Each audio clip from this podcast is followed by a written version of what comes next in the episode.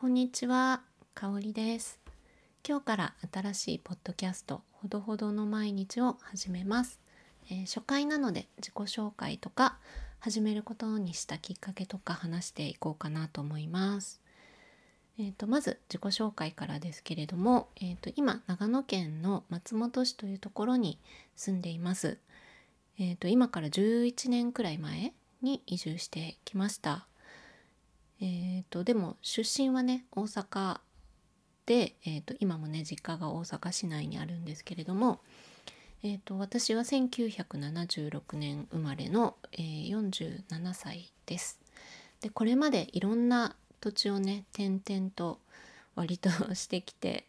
はいあの10代から20代にかけての頃は3年間合計でね3年間学生時代は、えー単身でアメリカにいました学生時代ですね。で20代の後半の3年間は、えー、と結婚して夫と2人で中東のシリアという国に暮らしていました。であとちょっと昨年、えー、と最近ですけれども夫と今中学生になる娘がいるんですけども3人で半年間東南アジアで、えー過ごしていました。えー、と東南アジアはタイとマレーシアにそれぞれ、えー、と3ヶ月ずつかなはい行ってました。で日本国内だと,、えー、と実家のある大阪とあと東京で仕事してた時期があったりあとは名古屋に暮らしてた時もあってで今松本にはいあのたどり着いたっていう感じで多分一つの場所にこんなに長く住むのは大阪以来かなと思います。はい、で仕事が、えー、とイラストレーターとグラフィックデザイナーっていうのがメインのお仕事になってます。えっ、と松本に引っ越してきてからあの自宅でね仕事をイラスト描いたりデザインの仕事したりっていうのをずっとやってるんですけども引っ越してきてからあの夫の職場が今もなんですけど東京で夫がね松本と東京行ったり来たりする暮らしが始まったので当時まだ娘がすごい小さくてで1対1で家事育児仕事に向き合うっていうシチュエーションになったんですよね。でそれがどうにもうまくできなくてかなりあの悩んでた時期があってであのそのね家事育児と仕事の両立で一番こう家事なら自分でルール作ってあの整理できるかなと思って家事リストを作ってでそれで家事問題を解決してそしたらなんかねあの時間にも心にもゆとりができて育児もこう向き合えるようになったり仕事も集中できるようになったりとかすごいいいことがいっぱい起きてとりあえずその悩みが解決したっていう時期がありました。でなんかそれを、あの使ってる様子をねうちに遊びに来る友人たちが見て興味持ってくれて「これ何?」って言って聞いてくれてであのお伝えしたりするようになってあ私だけじゃないんだ困ってたのっていうふうに気がついてでそこから、えー、とこのリストにねリセッターリストっていう名前をつけてで講座を立ち上げて今もね家事に困ってる方々のサポートっていうのをやったりしています。それもしつつイラストやデザインの仕事もしてるっていう感じですかね。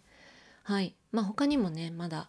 いくつかお手伝いしてる活動とかがあるのでまた改めてお話ししていけたらいいかなと思ってます。であのそう私はメインのねポッドキャストをやっていて「えっと、あの人の毎日」っていう、えーもう3年？4年目くらいになるポッドキャストがあるんですけれどもそれのこうサブポッドキャスト的な立ち位置としてこの「ほどほどの毎日」っていうのをやってみようかなと思って始めてるところです。そうあの人の毎日がねもうずっとやってきてるのでなんかそれのこう姉妹番組みたいな響きだといいなと思って「ほどほどの毎日」っていう風に名付けてみました。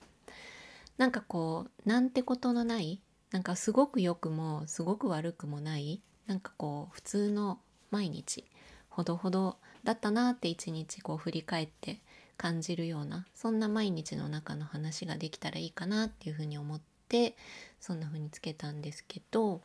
まあ、何話していくかというと仕事のことだったり日常のことだったりちょっと考えてみたこととかを緩めに配信できたらと思ってます。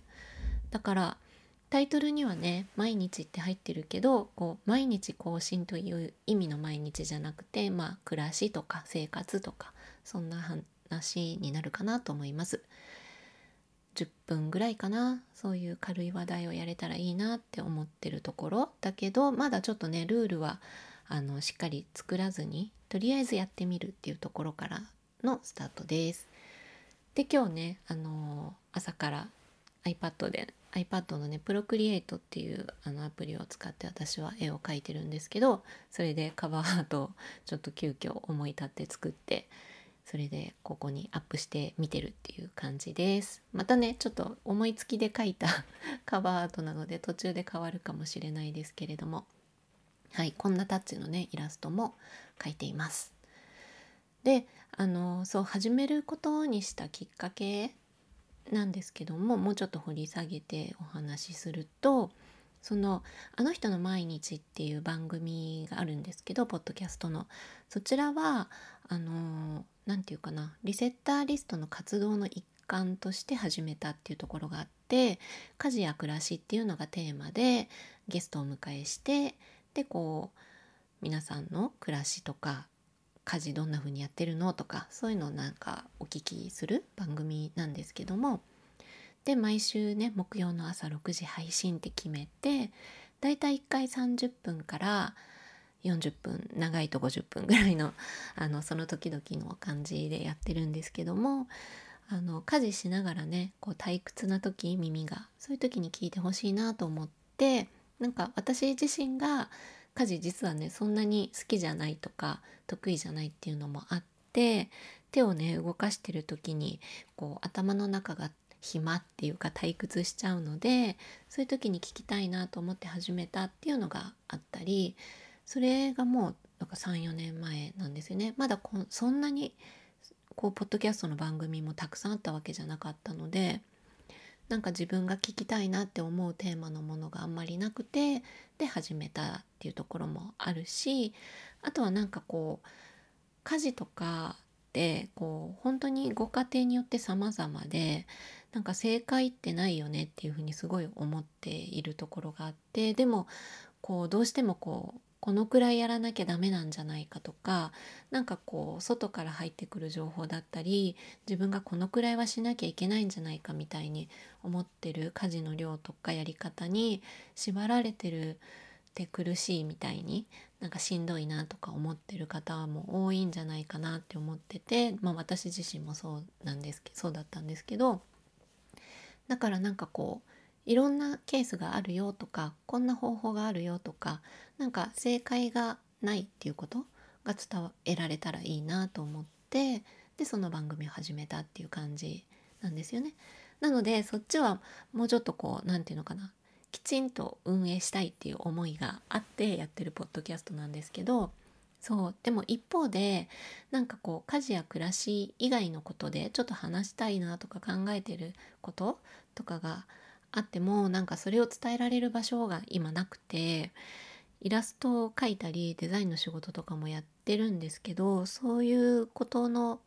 ねあのプロセスとか裏話的なこととかそういうのなんか全然発信する場所もないしあとあのランニングが私好きで全然速くないし距離も走れないんですけど趣味でね走ってるんですけどそういう話もできたらいいなとかなんか以前スタンド FM でランニングに特化したね番組をにチャレンジしてみたことあるんですけど 止まっちゃってて。そうまだね番組は全然消してないからあるんですけど。そうなのでこうテーマ絞っちゃうとなんかこう難しくなったなっていうのがその時の学びで。はい。でそんな時にあのー、そうリッスン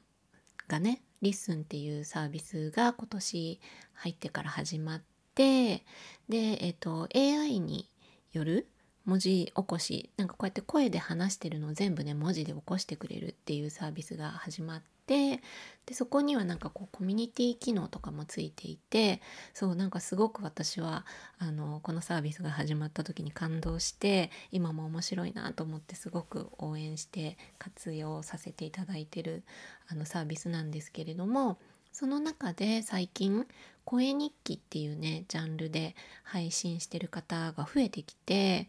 なんかそれがすごい面白くてそうあのリッスンのハッシュタグのリスンのサイトの中のハッシュタグ声日記っていうのがあるんですけどそこでねクリックしてなんか並んでる配信がいろいろあってそれをね最近ちょっとランダムに聞いたりしていてなんか本当思い思いのこと今日はこれについて話すよみたいな回もことをする方もいればえっと一日の振り返りをされる方もいたりなんかねほんと自由にいろいろ話されていてあなんかこう私がやってるあの人の毎日とは違うあの垣根をこう超えたテーマは設けずに話したいっていうなんかこう自分のやりたいなって多分ずっと思ってたけどなんかどういうふうにしたらいいかわからなかったところがなんかあこのスタイルだったらもしかしたらやりたいと思ってたことに近いかもっていうふうに思えるようになってそう。であのよしじゃあやってみようということで始めてみるっていう感じです。なのであのね長く続けようとかあんまり気負わずにあの楽しくやってれば続くかなと思うのでなんかこうあんまりね苦しくならないようにルールをあまりルールであまり自分を縛らずにあのやりながら形が作れていけたらいいかなと思って、えーと、とりあえず今日は収録してみている感じです。はいまたねちょっと長くなっちゃうので今日はこの辺にしてまたおいおい、えーと、感じてることとかこういうところがあの音声っていいんだよねとかそういう話もなんかできたらいいなと思ってるのではい今日はまずね初回を投稿してみるっていうのを、えー、目標にとってみました。はいじゃあ今日はここまでにしたいと思います。ではでは。